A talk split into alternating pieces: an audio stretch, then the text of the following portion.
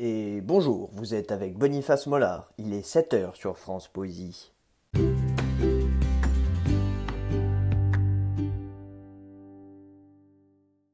Bienvenue dans cette nouvelle chronique des plumes.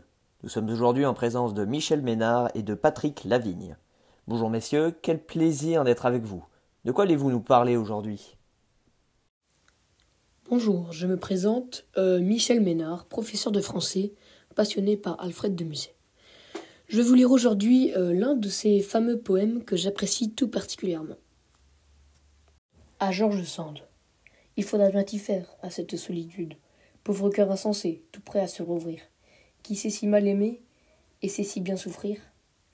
Il faudra bien y faire, et sois sûr que l'étude, la veille et le travail ne pourront te guérir. Tu vas, pendant longtemps, faire un métier bien rude, toi, pauvre enfant gâté, qui n'a pas l'habitude d'attendre vainement et sans rien voir venir.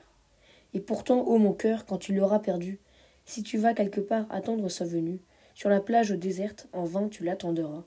Car c'est toi qu'elle fuit de contrées en contrées, cherchant sur cette terre une tombe ignorée, dans quelque triste lieu, on ne te dira pas.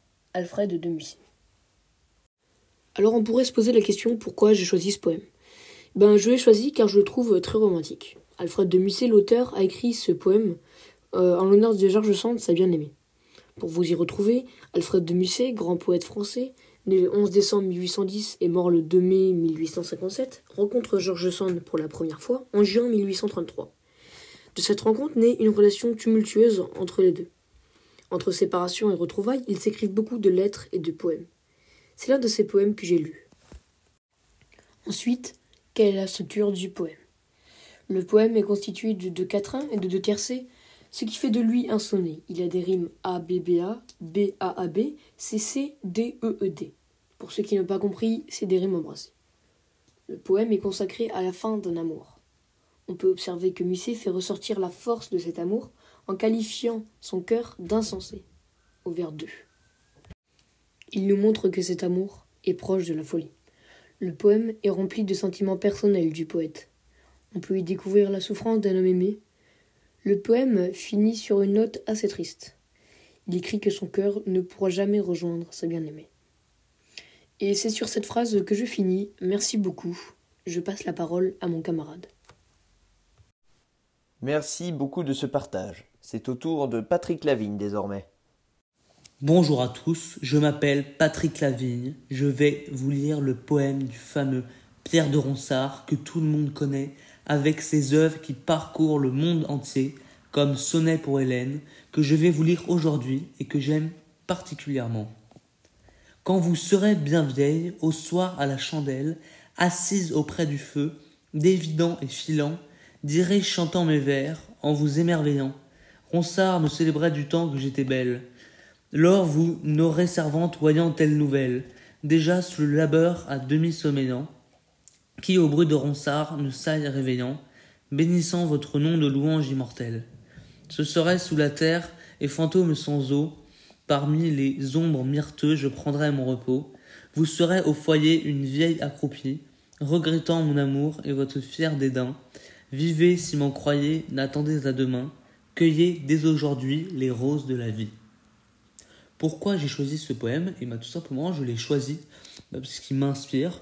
Ronsard évoque son amour pour Hélène dans ses sonnets de manière très poétique, comme vous avez pu écouter.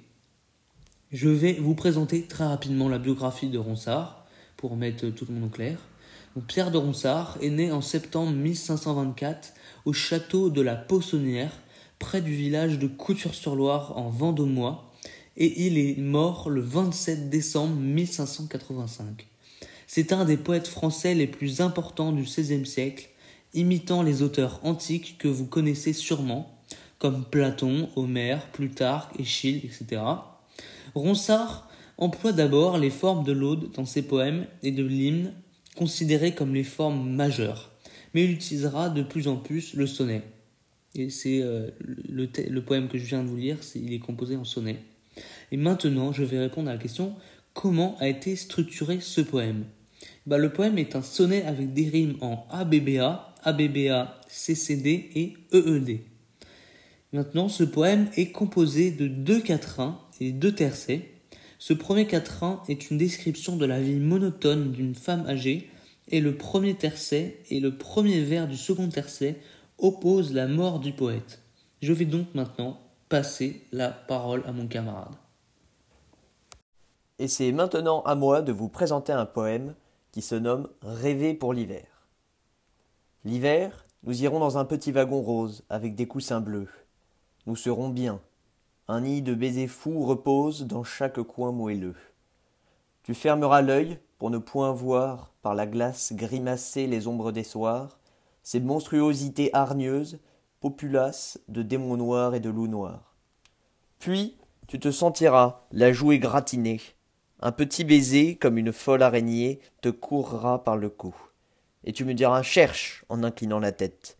Et nous prendrons du temps à trouver cette bête qui voyage beaucoup.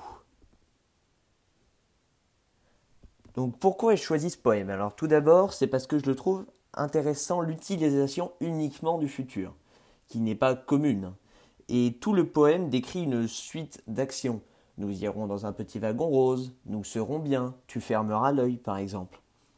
Euh, ce poème donc est constitué de deux quatrains et de deux tercets, c'est un sonnet avec des rimes croisées.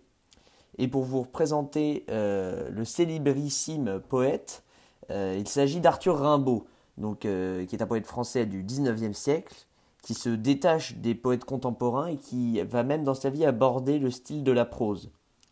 Il est connu pour des poèmes comme Le bateau ivre ou encore pour son recueil Les Illuminations. Il écrit Rêver pour les vers dans son recueil de poésie vers 1870, alors qu'il n'a que, euh, tenez-vous bien, 16 ans. C'est donc sur ce poème euh, que se finit l'émission d'aujourd'hui et on se retrouve demain pour une nouvelle chronique. Merci messieurs d'avoir été avec nous aujourd'hui.